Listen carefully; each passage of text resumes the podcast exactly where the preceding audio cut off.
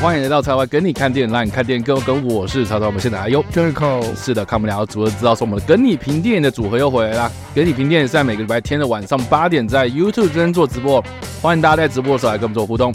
当然了，没有跟到我们直播没关系，我们在隔一天，也就是在礼拜一的时候来更新我们的 Podcast，所以在各大声音平台上面搜寻叉 Y 跟你看电影，还有我们的脸书、IG 都要发了一波，才不会错过我们任何的更新啦。没错。好的，我们这礼拜已经进入到的是十二月的第三周了。那我们这个十二月已经快要过一半了，已经过一半了。哦，对，对吧？过一半，已经过一半。然后我们今天直播的当下就是十七号嘛。嗯，十七号对我来说是一个非常重要的日子。对，一年前啊，一年前我们在这个林口很冷的天气，喝喝了很好喝的鸡汤。一年对哈。但你知道我那天，我那天呃，因为其实十七号是我宴客啦。嗯，然后十四号是我们登记这样，嗯、所以到然后我那天还在跟大西讲说，我哎，我们那这样的话，我们要算十四号还是十七号？对啊，这到底算哪一天？我不知道，而且而且我觉得最好笑的就是，我是十五号的时候才跟他问这样，然后他就说啊，昨天早就已经过了这样，然后我就想说，哎，奇怪，应该要算十七号啊，因为我觉得十七号比较有 feel 这样。哦，正式，可是法律层面，法律应该是十四号，法律层面应该说我是十四号来的。对啊。对啊，反正就这样子啊。然后刚刚不是在我们的社群吗？社群，在我们的社群，大家还在那边晒那个去年一年的那个，对，一年前的那个婚宴现场，这样。一年前婚宴现场，好快啊，一下一年就过去了。对啊，啊，我还是念念不忘那个鸡汤的，那鸡汤真的超好喝的。要怎样？对啊，我是鸡汤纪念日，鸡汤纪念日，一年哎，好快。对啊，嗯，一年。真的学得好快，很多人都问我说一年有什么感觉，我完全没疑问。我反而觉得就是说今年好那个，今年遇到很多很莫名其妙的事情这样，然后我自己然后也越来越佛系了这样。哦，对啊，一年转变很大。嗯，好，算了，没事，算了，没什么事，我们不要再负面。就 没有啊，我没有 emo 啊，我今天我我我那个没有，我那个 emo 的那个时段已经过了。OK，对，所以就。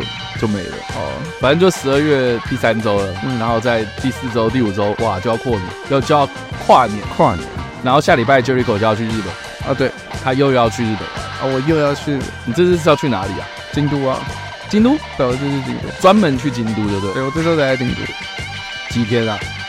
七天六夜，七天六夜，然后都要在京都，我都在京都，我一定会回大阪啊。嗯，哇哦，在在大阪，应该是在关西进出嘛，对吧？因为还是只要关西机，就是到关西机场啊，然后再再搭车到京都啊。但你会有一天然后停留在大阪？我有一天就是到大阪，对，我也会有一天先，哎，我去大阪逛一下街。要干嘛？你要看电影？对啊，看电影在京都看就好。那你有看复一吗？我现在有个很，我现在犹豫，因为我现在有三部电影想看。哪三部？一部假面骑士剧场版嘛，嘿，然后一个是那个阿尼亚嘛，阿尼亚剧场版。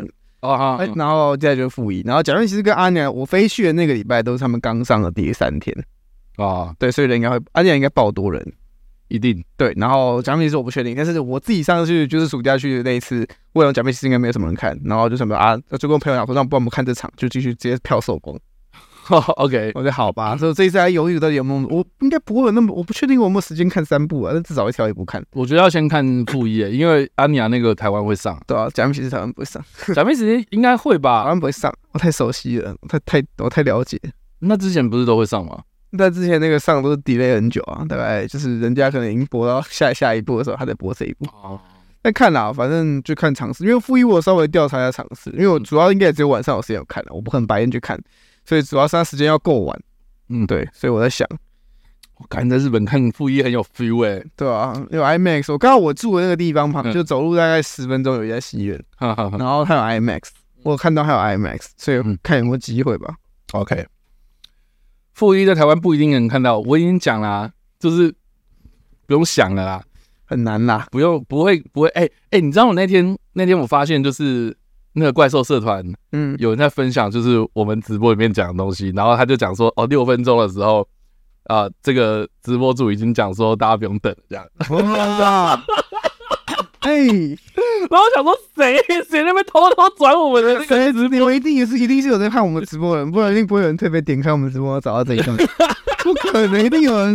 龙龙是你，应该是啊，我不知道。龙龙是不是你？我不知道，反正是。反正反正就是，对啊，我觉得不用想，就是难啦。不是不是很难，就就是我还是希望给大家一点希望了。你要给大家希望，这话不要说死嘛，然后到时候就确定，就说 哎，我们上了，然后就尴尬。我觉得不会，你觉得不会？我觉得不会。嗯，这按照常理来看的话，就是不会了。OK，对对对对对对。哦，反正如果我有机会，我就去日本看。我跟你讲啊，就是说好，就是买日本电影进来台湾发行这件事情，其实其实就是就我所认识的这些可能有发行经验的这些朋友们，就是他们跟我讲说，其实日本片商他们的步骤很繁琐啦。哦，合理的，不能说他们很难搞，只是说他们的规定很多这样。那当然了，就是我觉得，就国外的片商其实也都大多都是这样，就是等于是说，你要进片进来，你一定要经过他们的同意，或是经过，就是你任何的宣传品什么都要经过他们的确认啊、审核啊这样子。你光是改一个字两个字，其实都是要再重新审这样。嗯，对，所以他就说，就是我的朋友是跟我讲说，呃，他发电呃日本电影的话，前前后后至少要半年。你就想想看嘛，至少半年哦。所以如果如果负一在日本是，我记得是十一月一号上，嗯，十一月一号上的话，那你半年前你就要开始准备哦。半年前大概是什么时候？五月，五月开始准备。你可能要再更早啊，因为这部片又更大，这样，嗯，对吧？四五月的时候你就要开始准备，嗯。然后我记得那时候的最大就是为什么现在就是大家的资讯很乱，是因为呃负一它有延后吧？我记得。哦，就是他有延后制作、延后上映时间这样，然后搞到就是说它确定上映时间的时候，其实就是你你根本就来不及嘛，对吧？那如果你现在好，你现在开始买，现在开始做，现在开始这边审核干嘛？有了半年之后，二零二四年半年六月的时候，对，二零二四下半年才有机会看到，对啊？那你就算是好那个时候上了，那是不是比如说串流的早早就已经出现啊，或者什么的，那人家会去电影院看吗？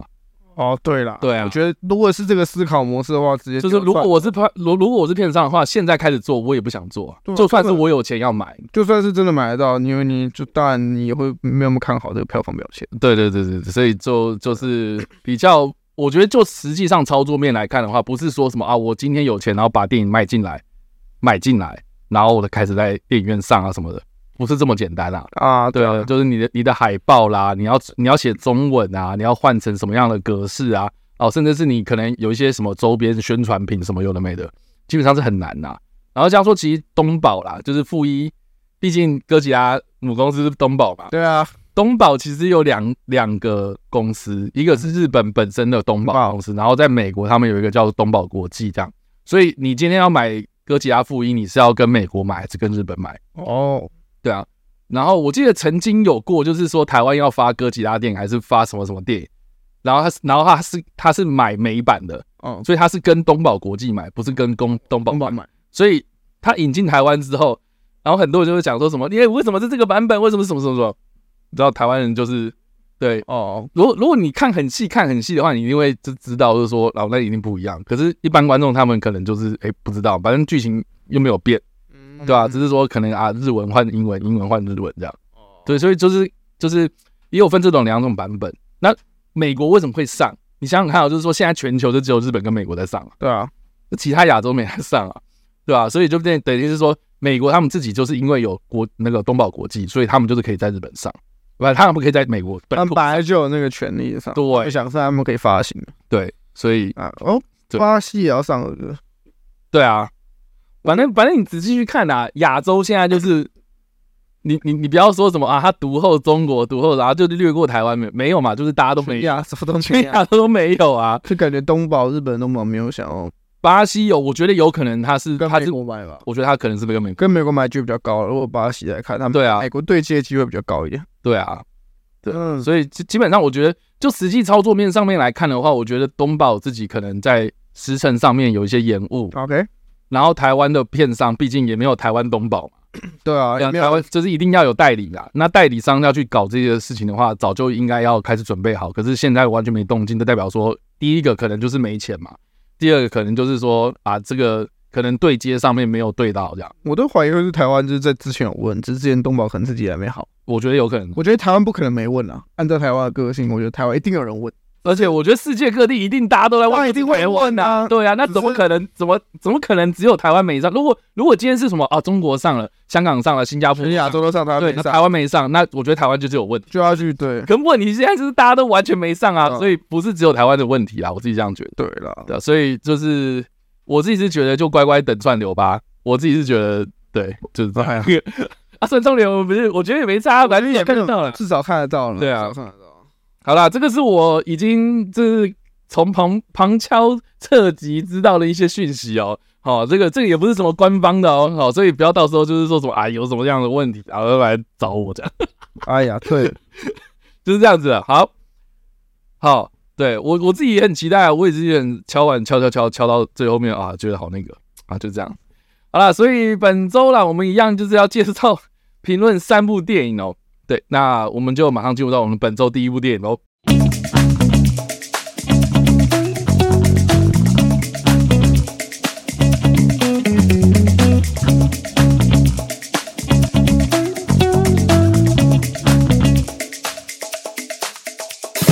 好的，我们本周第一部要评论的电影是 Netflix 上面的《断讯》，然后这部片在呃。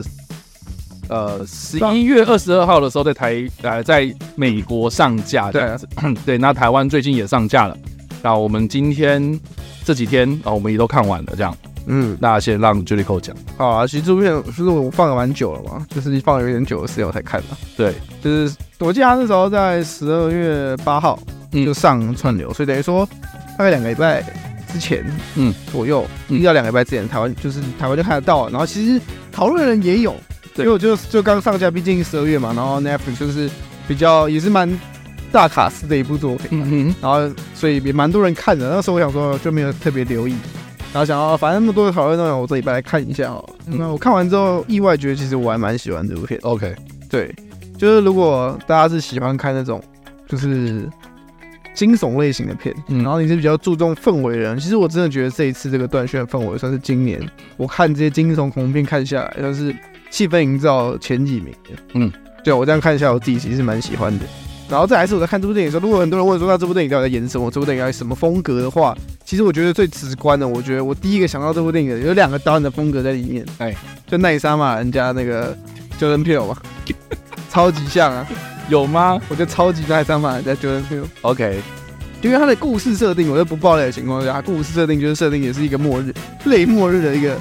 题材嘛，是的，就就讲述一家人，然后原本要去度假，原本要在长岛度假，说好我们去长岛度假，结果到那天发现，哎、欸，好像就是忽然停电，然后在停电的时候又遇到了一对父女，就突然登门到访到访，然后说跟他说，哎、欸，这是我，这是我租给你的 Airbnb，然后这是我家，然后我临时有，就是我现在没有地方去，我可以在这边住一下吗？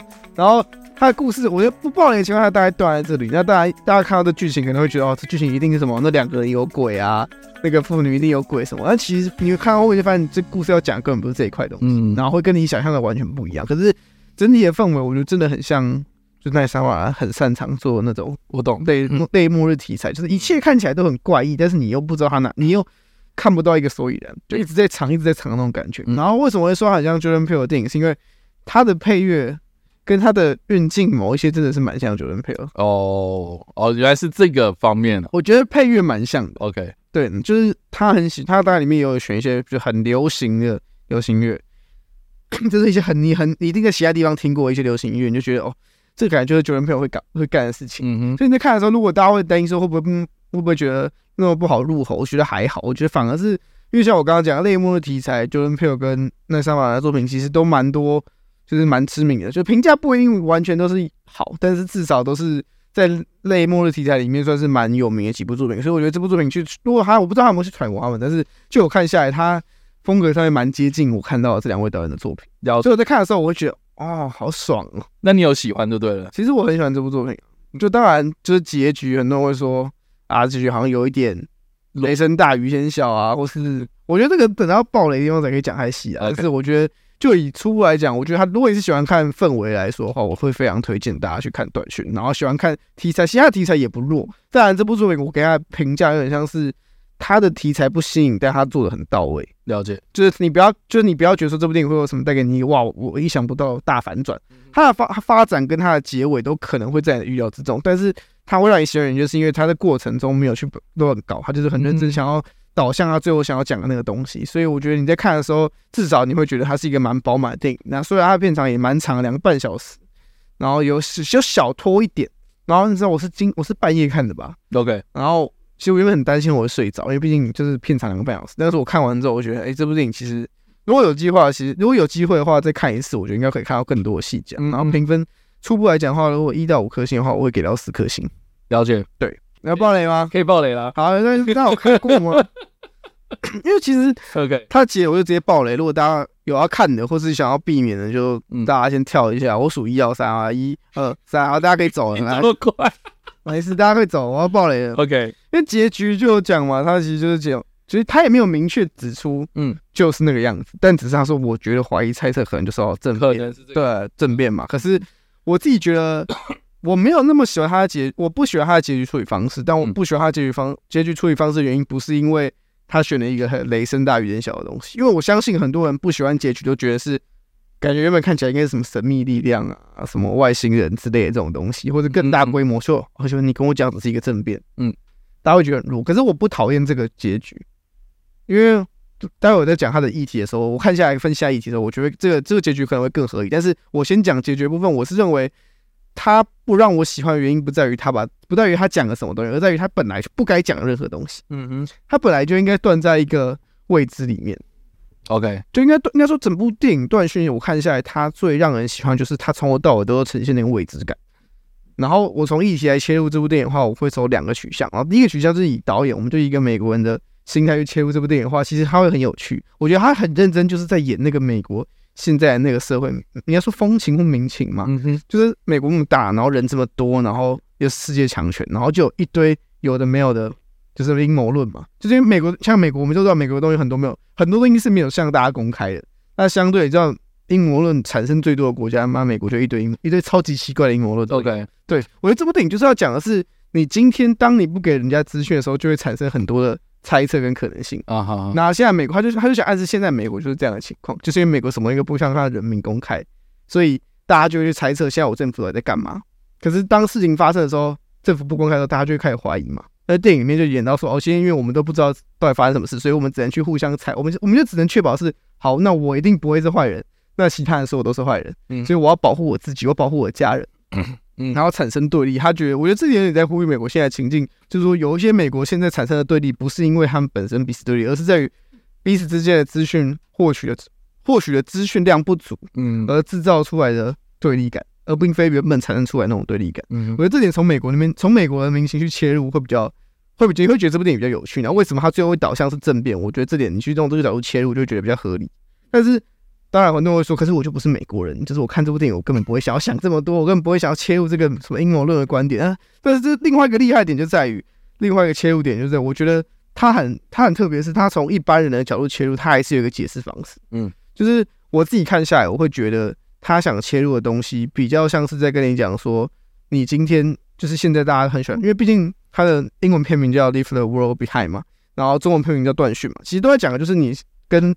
你要说跟网络跟这世界脱节那种感觉，我觉得这部分蛮特别是，大家如果去想一下，现在像电影里面呈现的桥段，一开始是刚停电的时候，嗯，那个茱莉亚·罗伯兹饰演这个角色就说哦没事啦，嗯，就什么可能会有事，但是其他人可能觉得不对，他在看起来很怪诶。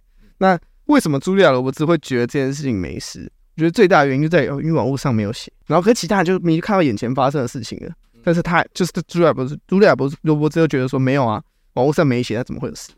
我觉得这就跟现在很像啊，就现在很多事情发生的时候，大家第一件事情就你看到电影发生了，你会先查网络，你会说啊，网络没写就不是真的，然后这个人可能就已经在你面前出了什么事了，没有网络就先写，我要先看网络上有没有写，我才要相信是不是真的。我觉得这点就很讽刺，就想说大家现在就是宁可相信网络新闻的几句话，也不愿意相信你肉眼可以看到的东西。嗯，就明全世界都在暗示你这世界发生了这些变化，或者全世界有一堆迹象都暗示你说，哦，今天发生了很严重的事情，但是。单纯就是因为网络上没有人写，或者网络上的风向不是这个样子，你就觉得啊没事，嗯，这应该是不一样的，这应该没什么事吧？我觉得这部电影最厉害的就是它给予了观众一个大众可以切入的角度，就不会像说我今天一定要了解美国的文化，嗯，一定要了解什么东西才能做切入点。嗯、因为它里面其实大家一开始看的时候会觉得说，为什么好像就很经典的末日题的电影，就是好像发生一些很怪的事情，然后最后他们才发现发生什么事。但实际上，你去回想整部电影的过程，最后他导出那个结局的时候，你就会发现，其实电影从头到尾都在告诉主角色们，这世界发生一些奇怪的事情。只是角色们不相信的原因，就是因为有些角色觉得、哦、网络上没有写，有些角角色有些角色觉得哦，等到网络恢复了，我们再来想办法解决它，我们再等待。网络告诉我更多的资讯，可是当明明就是所有资讯都在摆在你面前，但你还是选择等待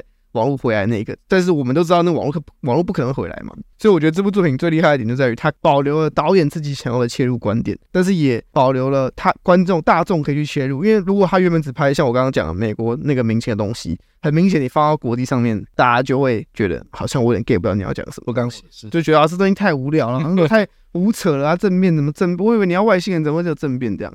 额外对，额外一提的事情是，原本这部片就是马克阿姨那个角色，因为是丹佐华盛顿嘛。OK，对。然后后来好像丹佐华顿、丹佐华盛顿因为这部片不会上院线，呵，所以就说那我他现在是监制啊。后来好像说他就就退出主演的那个行列。所以这部电影原本好像是有打算要上，就是院线上映的。我也觉得这部电影如果上院线，那个氛围应该会不错。你说在电影院看吗？对，会有点像境界的感觉。我觉得没有，我觉得它会至少它会更让你进进入那个世界，应该是有那种代入感。对，因为这部电影其实它很多东西是氛围，就是音效啊什么的，然后一些对白也需要很专注去听那个角色在解析，因为他很多对白其实都有在暗示一些小东西。嗯，但是你放在家里看，你很容易就有点晃神，然后就可能不小心漏了一小漏了一漏了一段，会分心啊。对，你又容易分心。嗯，然后片长又两个半小时。但我我是觉得有可能他们最后真的是考虑到片长两个半小时了，嗯，对，然后我就觉得应该是这个原因导致他们最后选择串流为主。但是这样看下来，其实是我自己觉得它其实是一个蛮厉害的电影。然后在里面一些客串，你会觉得哦，surprise，哎，你怎么在这里？是这样吗？对啊，我觉得这边其实角色不多，真的不多。OK，但是你就会觉得演下来真的蛮有那个感觉，就是我在看这部片时，我是一堆即视感，就是那种要敲敲门呐。然后我们啊，辣妹来敲门，不是那个敲，不是 不是那个敲敲门，是那个敲敲门。就是我觉得哦，蛮就是很多这种即视感里面，然后融合在一起。然后这部电影为什么会给到这么高分？我觉得蛮大一部分原因还是在于它缺点很明显。但是缺点很明显的电影，其实反而让我觉得说，那代表他只要他其实只要把这一块改好，他就会变得很很完整。嗯，那比起一些我觉得他很糟糕，但是他已经糟糕到。不知道从哪里说起的电影来说的话，这部电影断讯真的是，我真的觉得今年最让我蛮让我，就是如果你问我说今年有什么让你觉得你你原本不知道，然后你突然丢到你面前看，你觉得他超厉害的，嗯嗯，我觉得断讯会是我今年就是会选这一部作品当我其中一个。了解，好啦，所以这个是 Jericho，对，然后换我，我刚刚都一直没讲，对啊，我其实就是 Jericho 跟我讲说他今天要聊这部，然后我在开始就是突然要要看嘛，对，我在开始看，然后看看看。看了之后，我这我我觉得，就是整体来说，嗯，我自己个人算是喜欢这样，OK。而且我也跟 Jericho 刚刚讲的一样，就是说，哎，蛮惊喜的，怎么会有呃这么有趣的一部电影，然后结果在院线没有上？对，在电他他在美国其实有上，但是他是限限定上映啊，对，就是说啊、呃，不是全部都上，是是限定，有有哪些电影院啊限就是限量上映这样，是不是想要投奥斯卡？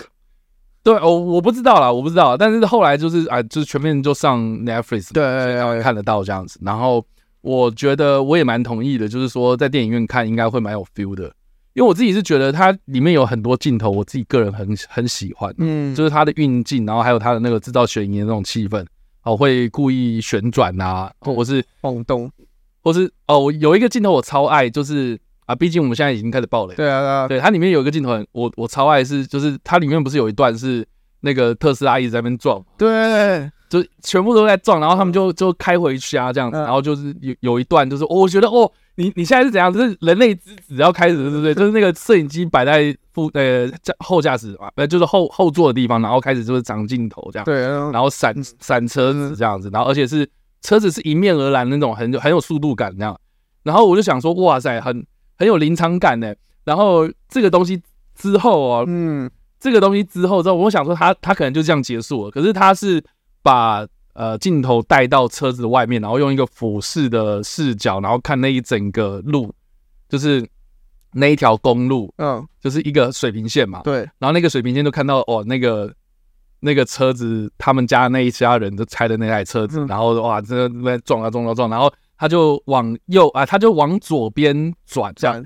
转。到就是就是那个路很长，上面都是上面都是塞车，然后全部都撞车，然后什么什么车子这样子，然后就有一个。我自己是觉得很很像是手机的直直立影片，嗯，然后他把它横式放，感觉就是水平线就不是在我们认知的那种水平上，对，它在一个斜的，对，就是它水平变垂直啦，对了，对，然后我觉得这很有巧思啊，因为成功的制造出那种很不安的气氛，然后很反常，然后整个的画面很有冲击性，这样，所以我觉得在镜头上面或者在画面上面啊，就是。有很多巧思这样子，那就更不用提说它当中还有很多那种可能一镜到底的啊，然后或是啊看到远方，然后慢慢拉远啊，然后再慢慢拉近啊之类的，就我觉得它的镜头上面是让我觉得很惊艳这样，所以我在看的过程中，我觉得哎呀，这部片没有在电影院上很可惜这样。对，我也想在电影院看一次，对，这部片的感觉。对，那再来就是说剧情的话，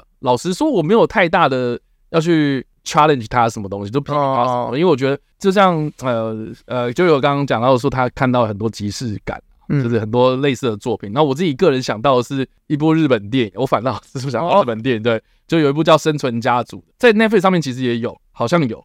我记得我之前在 Netflix 上面看，哦，然后是小日向文世演的主演呐，然后他跟深津绘里吧。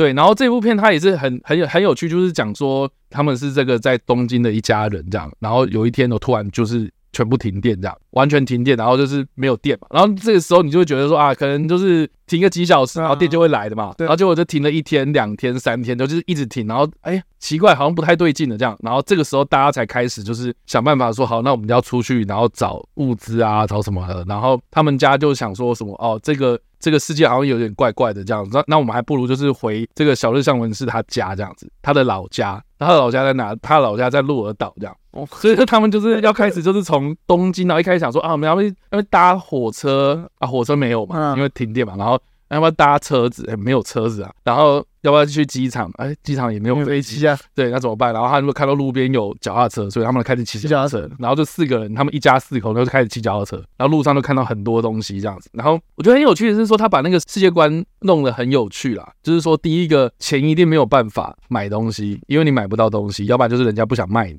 所以你可能就是要一物一物，就回到人类最原始的状态。然后你你没有你没有车子，然后但是你有脚踏车，哇，这个时候你就比别人还要更。你知道就是更有地位啦，或者更有什么的，就是他把这个停电之后，然后失去文明的世界的那个样貌给呈现了出来，这样，所以我觉得很有趣。那我觉得这部片它，某方面第一个，你要拍这种类型的电影，你一定要呈现那个世界观嘛。对。那我觉得它也有啊，就是说没有讯号，就是还有电。对。那那你还是可以继续生活，只是说你没有得到资讯而已。那可是没有得到资讯，哇，现代人就完全不能活嘞。对啊。就很神奇，就是说你你不是停水停电哦。对吧？你什么东西都还在哦，你还正常维持啊？结果哎，奇怪，你为什么没个讯号，然后就搞成这个样子？所以我觉得这个也是一个蛮有趣的一个概念，这样。所以他，我觉得他这部片里面的剧情啊什么的，都围绕在讯息这件事情身上，这样。所以就像刚刚 Jericho 讲的，就是说，好像我们一得一刻不得闲这样。可是这些讯息，老实说，是对我们来说有用的吗？对，有有可能就是说。啊，garbage in, garbage out 嘛，就是啊，垃圾的东西一进来，对啊，然后我消化完之后，然后出去就是一堆屎这样。嗯，就变成是说，就是说，我们今天在处理讯息的时候，好像已经失去了一个我们能够处理信息的能力。嗯，反而我们一直在接收，然后再丢掉这样。对对，所以我觉得，我我我觉得这其实很有趣啊，就是说，因为我在大学的时候其实有上过一个课，然后老师就有讲说，就是我们今天要。把你观察到的东西写成论文，写成论文之后，然后永久保存下来变成知识。这段过程其实是经过，就是第一个你要去收集资讯嘛。那这收集资讯这个时候可能就是那个东西只是叫 data，嗯，就是就是原始资料啊。原始资料之后，你要去从这个 data 里面去解读出来，就变成是一个 information 这样。information 这个东西再去分析，然后你得到一套理论之后，然后才会就变成是 knowledge 这样。所以这其实这段过程，其实我们都一直只有在停留在。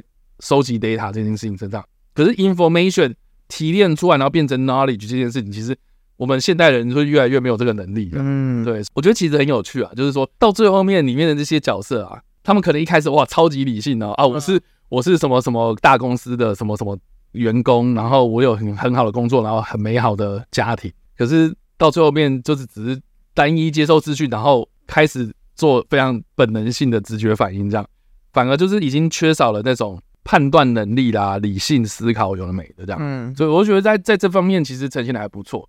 然后再来就是说要讨论，就是说这个大家都在讲那个结局，很到底为什么是？对。老实讲，我还蛮喜欢这种结局的。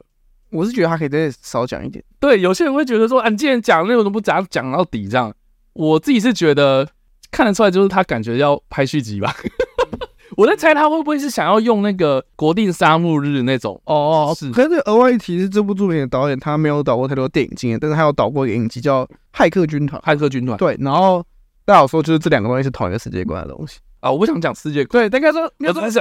但我应该说，我觉得就是他的故事应该多多少少会有从那边去猜一些东西过来。嗯，所以这个这个世界到底发生什么事，或许跟骇客军团军团发生的东西会有一些关联。但所以是骇客军团那些人，然后害到政府里面。对，因为里面就好说里面有一些，比方说一些企业名称是骇客军团里面，然后不是里面不是那个黑人妇女不是一直在讲一个事件？嗯，那个事件就是骇客军团的一个主要事件。哦，所以代表说，那我觉得还蛮。我还蛮希望看到接下来的发展，因为我觉得就很明显，就是他想要拍续集啊，嗯，然后他想要制造世界观啊。那我觉得这个这个的开场其实做的不错，这样。我觉得确实啊，嗯，我自己是蛮意外，就是会是一个这样的故事，所以我还蛮期待的，对啊，所以我们就期待看到谁？雷米马利克嘛？哦，雷米马利克，雷米马利克啊，对对对，看他，对我觉得这边就是最后结尾，我要结尾身上了，嗯。就我这样，我觉得很多人就是不能接受的是，就是感觉前面好像铺陈的很像是，嗯，什么大规模什么事情怎样怎样，然后就最后面是看六人行，对，这样，但对，而且那个结尾是大家觉得，哎，你现在拍这干嘛？嗯，虽然确实会给你一种你要说很奇怪的感觉，就是你现在拍这干嘛？然后这个地方为什么这个地方会长这样？为什么它可以会带来有种奇怪感？但是我觉得更多人还是不满意的是，你前面跟我讲说，哦，好像是政变，然后最后变这个样子。嗯，可是正面的点其实也蛮有趣的，啊，就是在在那个他前面那个他们在看到那个那台飞机在打那个宣传宣传海报，对啊，哎，我觉得宣传海报那个还蛮酷的，那个画面很很有震，很有震撼感，对对对对对。然后这是他前面还安排了一个西班牙语，然后你完全听不懂他在讲啥会。这对，我也还蛮好奇，那那一段西班牙在讲什么？对啊，我超级希望有人就听得懂西班牙文，然后告诉我他那个台词都在讲什么，我想知道。OK，就是我真的还蛮好奇那段到底在干嘛。可是就像我们说的嘛，就是。这个整个看下来，然后最后导到那个结局，嗯，是我其实中间就有猜到，就是他要讲的最后的这个世界应该不会是什么太怪力乱神的东西，嗯，应该还是跟就是比较现实的东西，但终究是什么东西影响了什么，我不确定嘛。可是他最后很明显，他们有很多猜测嘛，就那边有讲嘛，有一段不是在就是医生霍克那边，嗯，他不是讲说，呃，因为你们知道我们在全世界树立了一堆敌人嘛，嗯，搞不好这些人今天他们联盟了。也说不定，我真的还蛮期待的。哎呀，我我觉得讲到这个又，又又又让我想到那个，就是巴巴蒂斯塔他之前拍的一部片叫，叫叫全全境警戒啊，啊，英文叫做 Bushwick，就对，就是一个地区的名字叫 Bushwick 这样，然后他就住在 Bushwick 这个地方，然后就。有一天，他就发现就是外面有外国势力入侵美国这样，然后结果全就全城大乱嘛，然后就开始有人要逃难啊，干嘛这样子。然后他，我觉得他概念很有趣，是说就是这一群外来的军队，他们没有料到说美国人他们有武器这样。所以变成说，他们陷入到巷战之后，反而就是，就美国人有些地方有开始反抗啊，拥枪自重啊，哦，久攻不下来这样子。然后对于巴蒂斯塔，他就带着一个小女生，然后在里面逃逃命，这样就还蛮有趣的这样。我会很还还是很好奇，这个接下来如果可以继续拍，就然后如果他继续拍，如果他的规模扩大，那我觉得会很精彩。对，尤其是我自己就这样讲下来，我觉得意外发现的是，他虽然就拍给你，就你一开始在不知道这部电影的时候，你会觉得这部电影感觉就是很像，就是我刚讲的，我就我自己觉得很像奈莎马兰。你知道奈莎奈莎马来的电影其实都没有那么写实，是 它都比较你要说奇幻或神秘一点。但可是相反的是，段轩这部作品其实它的核心议题都扣在蛮写实的事情身上，所以你觉得那个反差感也会让你觉得就是会更更加的有趣味性。嗯，所以我自己是希望可以继续看下去的，但也不知道。导演有没有想？我觉得我猜导演还是会拍其他作品，但是会不会就直接的说这是断讯第二季？对啊，什么？我觉得比较难呐。可是应该会是同一个世界观。按照我们这样看下来，他跟骇客军团又取材一些相同的事件的话，所以我就希望看到更更多接下来的作品。对啊，那如果一到五分的话，我自己个个人应该会给到四分啊。对啊，对，好了，以上我们花太多时间在这部片上哇。对啊，我们聊那么久啊，都没这么好看的。好了，总之这个是断讯啊，是我们评论第一部电影啊，我们马上进入到我们的第二部要评论的电影喽。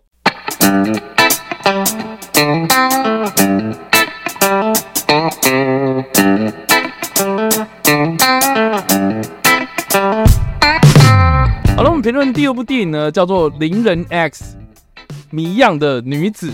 那这个 Jericho 没看嘛？嗯，对，这个是一部日本电影，然后它的主演是。呃，上野树里，哇，好久不见了。然后林千都，然后还有台湾的演员黄佩嘉，哦，是之前演保米恰恰，然后近期的话也有演什么，好像是四楼的天堂吧。哦，对，反正就是台湾的演员有参与这样。那他的故事其实就在讲说呢，这个传说啦，有一天那个美国那边就发布了，就是说什么啊，这个远在外星的一个行星 X，然后呢，他们的那个星星球爆炸就跟克星一样这样。爆炸了，就爆炸了，然后他们就有很多这种外星难民这样，然后就有来到地球，来到地球之后呢，这些这些外星人呢，他们是可以易容成人类的这样，所以他们就潜伏在我们的人类的社会当中这样，然后那个政府就开始发布讯息，就说什么啊，大家不用担心呐，哦，他们是呃不会伤害人类。他们的本能设定就是不会伤害人类，这样大家继续生活啊，没有，就是当做这件事情当做没看到啊。但是我们我们提供大家这个资讯，就是说什么啊，我我们我们社会当中就是有这些外星人拟人化的外星人这样。然后呢，这个林千都这个角色呢，他是设定是他在一个有点像是一周刊、近周刊那种八卦媒体杂志里面工作的一个算编辑啦，新闻记者这样。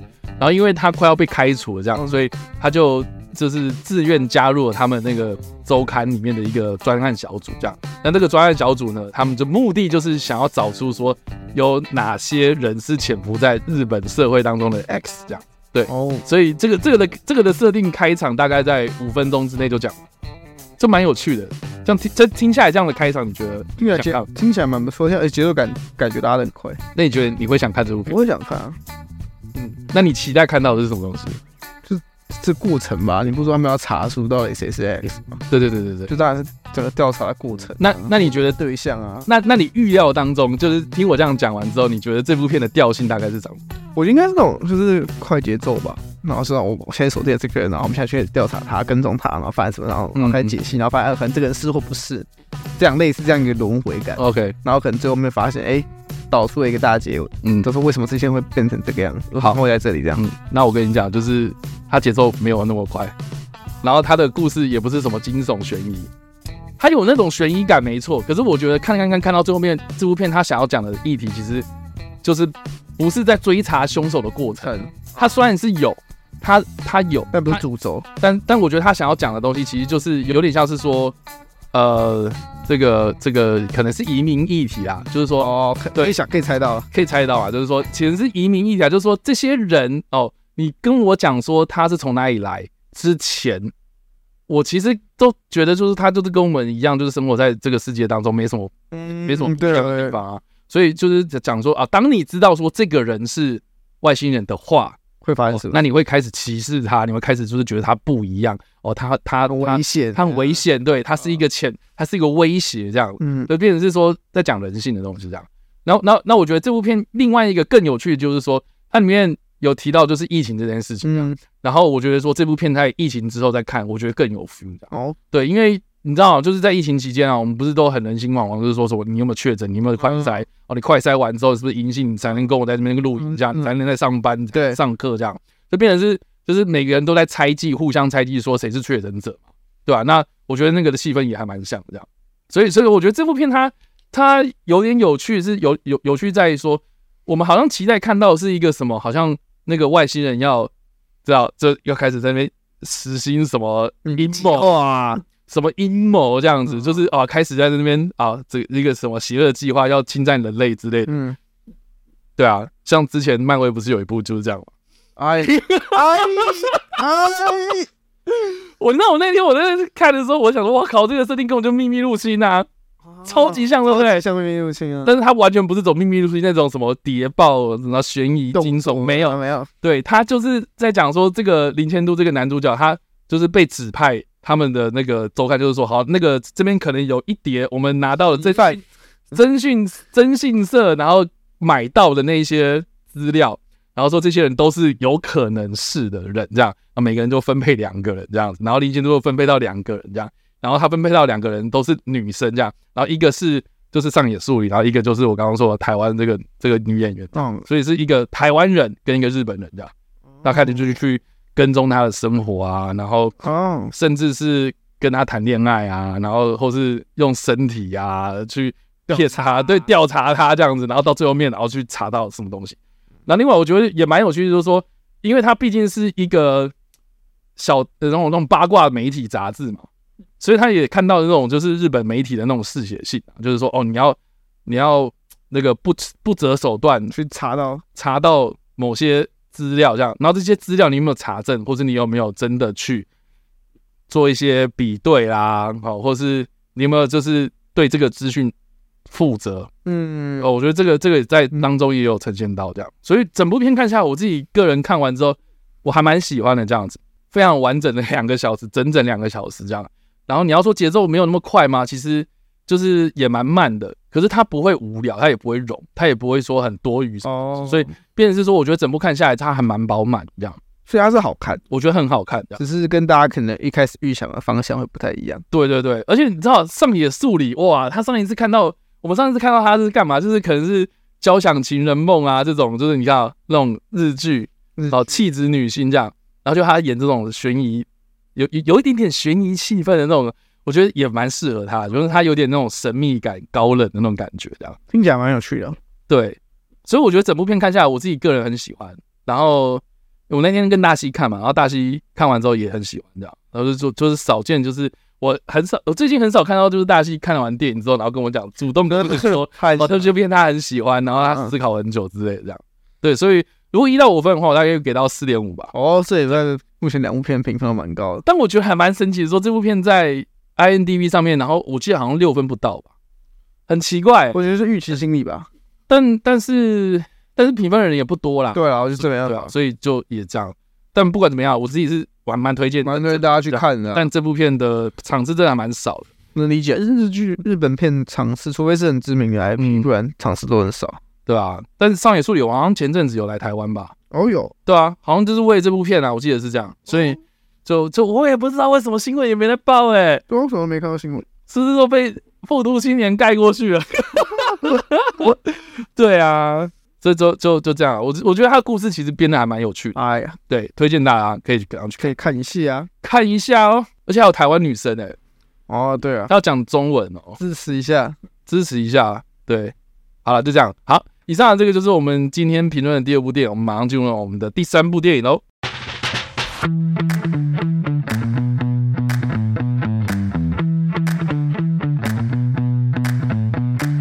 好的，我们要评论第三部电影呢，是《爱是一把枪》。那这部片呢，应该我们之前在报新闻的时候有报道过，就是李红旗嘛。这个人是谁呢？哦，他之前就是因为《醉生梦死》这部片，然后在二零一五年的时候有获得金马奖的最佳新演员。嗯，对，然后之后就在演员这条路上面，然后就是哎，这个打滚了一阵子之后呢，今年就是拍他自导自编自演的这部作品，然后有获得威尼斯。影展的未来之师，就是等于是有点像是我们的新导演新作品这种全奖新星之类的，对对对，就是最佳首部电影奖这样。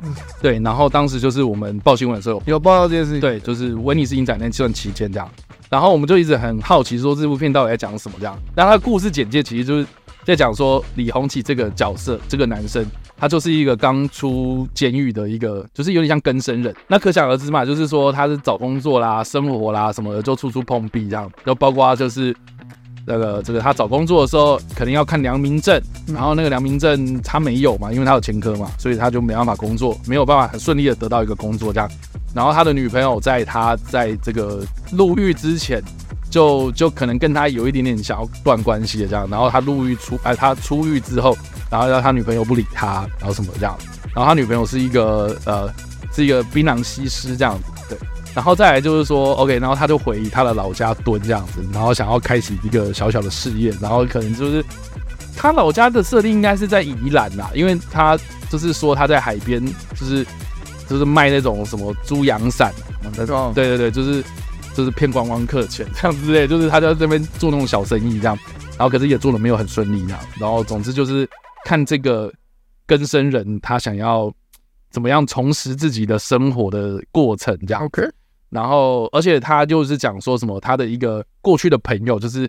那种混兄弟的朋友，就是一直要找他回去，就是重操旧业这样，然后他又不要，因为他已经金盆洗手，这种阳光普照剧情非常非常像。然后，对对，然后然后还说什么哦，那个老大要找你啊，然后那个老大就一直就是感觉神龙不见，这个你知道，一直不露脸这样。对对对，就是一直不知道到底是谁啦。然后他想要找老老大讲话，然后老大又又推三阻四这样，就是没有要找他讲。然后总之就是看这个人的生活这样。那在不暴雷的情况之下，我必须讲，就是说这部片它它非常非常的个人哦，对，我觉得它绝对不会大众，而且甚至我觉得它缺点蛮多的，就包括演员的口条，然后剧情的合理性，然后 里面有一个就是像比如说我刚刚讲良民证这件事情嘛，他就讲说什么他坐了好久的车，然后跑来台北去他朋友的店，然后他朋友的店可能是什么酒吧或是那种就是对，就是那种。就那种我我哎对，就是喝酒的那种地方这样子，然后他就说什么啊，那个他朋友就跟他讲了，然后我会跟我们老板说一下啦，就是说你是我朋友，大家放心啦。可是我老板就是要看良民证，你去申请一张这样。然后说哦，在台北现在都要都要良民证哦，然后在台北难道就一定要良民证才可以找到高工作吗？然后我心里就想说不一定啊，我们不一定吧。我刚才说，等下你在那个喝酒才走来，不是，我就我就觉得就是说这个设定也很奇怪，就是他他好像是说他一定要有良民证才找得到工作，对，可是可是哎、欸，我在找工作的时候从头到尾我都没有看到一个我去面试的公司要要我拿良民证，seven 上班也不用良民证，他去 seven 上班也可以呀、啊，他去他去麦当劳打工也可以呀、啊，去洗车也可以、啊，再要不然他去大埔铁板烧也可以呀、啊。对啊，有没有事情？有事情才好吃。对啊，有包手就是更好吃嘛。对啊，对啊，我就想说奇怪，为什么他不去 呢？他就别人别良民证，对？就是这个这个这个设定就很奇怪，所以我自己是觉得是说，有些设定看得出来，就是说他已经是第一次写剧本，或者他为了说，他想很他可能想他为了要圆这一个设定，所以他搞这一招，这样就是要设定说这个人他找不到工作，这样。对，我觉得他可以讲说，大家应该不会那么 care，是不是？大家也不对啊。就就对 我是觉得够不可以啊啊！总之就是看完之后，我觉得很神奇，说其实我还蛮喜欢这部片的哦。对，这个就是为什么这个我看完之后，我觉得很很有趣的地方，就在于说那个我们那天看完之后，然后是特映嘛，特映之后，然后李李鸿其就有就是跟他的编剧跟他的剧组人员什么，然后就出来映后这样子，然后有人就举手就问他说：“哎，为什么你会编这一个剧本这样子？”然后。李鸿其就说：“哦，他编这个剧本其实缘缘起是一件事情，就是说有一天他的朋友就是找他借钱，这样。OK，对，那借的钱其实说大不大，说小也不小，就是大概十万块这样。好，嗯、然后你就试想一下，就是说，就是说，如果你今天发生事情，就是不管是什么事情，比如说车祸，你要赔人家或干嘛，就是生活上遇到一个巨变，然后要你拿十万块出来，你拿得出来吗？”哦哦，对，然后李鸿其就开始就是说，哦，他就把这件事情，然后问他所有身边周遭所有的人，然后几乎每个人都跟他讲说，我拿不出来，我没办法，我没有这个能力，这样，对，然后他就意识到这件事情，就是说，就是就是他自己本身已经是一个小小有事业有成的一个人嘛，然后也是一个就是你知道，生活在一个世界，生活在这个台湾的社会当中，然后也是安居乐业啊，然后也没什么事情这样子。啊！可是当你今天遭遇到这些这个很生活大的巨变的时候，然后结果你没有能力去去去负担这件事情，然后你只好去做可能旁门走道啦，然后去对，就是赚赚那种快钱的事情这样子，所以才会走歪这样。所以他就在开始思考这个问题，就是说说是不是我们这个社会给予就是犯错的机会越来越少？就说如果我们今天生活上出了一点点差错，你说你今天可能就是说。啊，我今天就是吃便当，然后可能每天上班下班过我的生活，然后就这样可以这样一一整，就是可以你都可以过一辈子，只要你的生活当中没有出现任何的皮毛，你可以这样子继续过生活下去啊，就跟这个男主角一样，他每天真他他每天就这也没有来做什么其他事情哦，他也没有去杀人放火干嘛，有的没，反而是他的那个朋友去去讨债啦，或者什么是收钱那种东西，这样变得是他可以赚。超级多的钱。可是我们这种安居乐业的小市小市民，这样想要可能有一个小小的事业，可是当你的生活遭遇到巨变之后，你完完全全没有那个承受的能力，这样。嗯嗯。所以李鸿其他就是说他他的故事当初的想法发想是这个样子，所以他就开始就是编这个故事，然后想想说要用什么样的方式去去做，所以。我我后来听他这样讲之后，我才意识到说，哦，对哈，就是就是我我好像是用我的观点然后去看这个角色这样，嗯，所以可能社会上有一些就是不知名的角落，可能有一个人他真的，有共鸣的人对不对？对，就是真的就是有这种人，可是你真的完全不知道，你根本不知道这个人他到底经历过什么事情，然后你也不知道要怎么样去帮他，然后甚至想要帮他，你可能也没办法帮，因为你也拿不出这十万块。他就说，他就说，当他那个朋友就是李红旗，他就说他朋友跟他借钱，他最后是没有借。为什么没有借？他就说他救穷不救急啊。哦，对对对，所以变成是他最后面也是提供他那个朋友什么样的方法，就是说啊，你去找谁找谁这样子，就变成是，就是说他觉得就是他就算是给了这笔钱之后，感觉好像也没办法解决这件事。哦，对，所以就变成是。就是说，哎、好像这么这么的这样的一个模式去思考方式的话，就发现说，哎、其实我们在看这个人的角色，就是看剧中这个角色跟这个剧中角色他遇到的任何的事情，你就会发现说，哦，那是不是我们这个社会给予他，或是我们旁边的人给予他的机会，或是给予他的怎么讲，就是你要说翻身的机会也好，或是改过自新的机会也好，就是那个的条件太严苛了，反而是让这些人很容易再走回头路这样。所以，所以你就觉得很很有趣吗？就是说，这个人如果他不走回头路的话，会过得超级痛苦。可是当他走回头路，反而就是超级顺。对，所以变成是，变成是，好像你犯罪反而是最快这样。对对，所以我觉得这部片它它很有趣，有有趣在于说，他事后就他跟我讲这个东西，我才点通这个道理这样。哦，对对对，哦，对，所以电影本身，我觉得他看完之后，有些人跟我反映是说说啊，他觉得。他觉得就是啊，李鸿其该开心就好，然后拍动别人啊，开心就好了。对，我们没有什么没有什么太大的意见这样。可是我这样子的换位思考之后，我是觉得说，哎、欸，其实他故事编的，就是很真诚，很真诚的一个作品。对，所以然后今年有一部电影啊，他的他一直在主打说某某人，对不对？他原本是演员，然后他今年当导演。啊，你知道我要讲哪个？我知道，我们我们评电影有评论啊，都讲过。然后很多人都说哇，这是。真诚的电影，这样非常真诚，对，非常真诚的电影。那我觉得，反而这部片让我觉得说，这部才是今年我遇到最真诚的作品。哦，对，所以他没有在说他很真诚，但是他没有说他很真诚。对，